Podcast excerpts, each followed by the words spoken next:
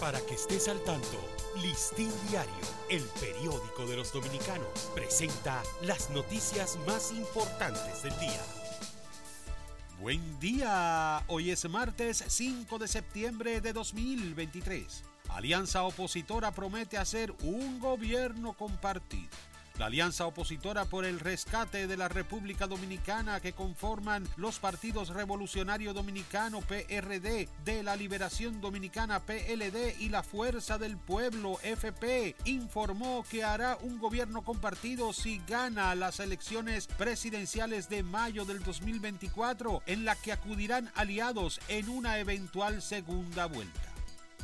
Infectología advierte casos de dengue apenas están empezando a subir en el país. Los casos de dengue que registra el país actualmente apenas están empezando a subir y se espera que con las recientes lluvias los registros y demanda de atención médica sean aún mayor, advirtió la infectóloga Virgen Gómez.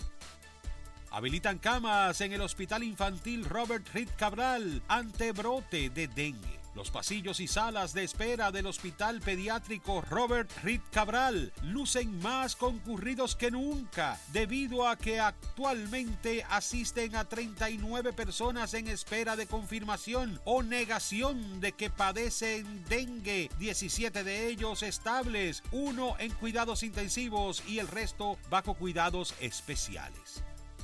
El liceo donde Abinader inauguró el año escolar carece de maestros y mobiliario. El liceo Germán Núñez Taveras, ubicado en el sector Los Ríos del Distrito Nacional y donde el presidente Luis Abinader encabezó la apertura del año escolar 2023-2024 el pasado 28 de agosto, imparte docencia a los estudiantes una o dos veces a la semana por falta de maestros, mobiliarios y almuerzo escolar.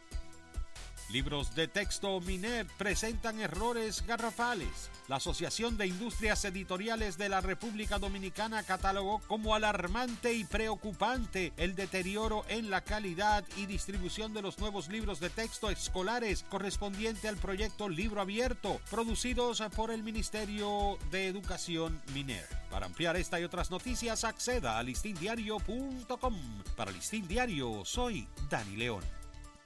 Para que estés al tanto, Listín Diario, el periódico de los dominicanos, presentó las noticias más importantes del día.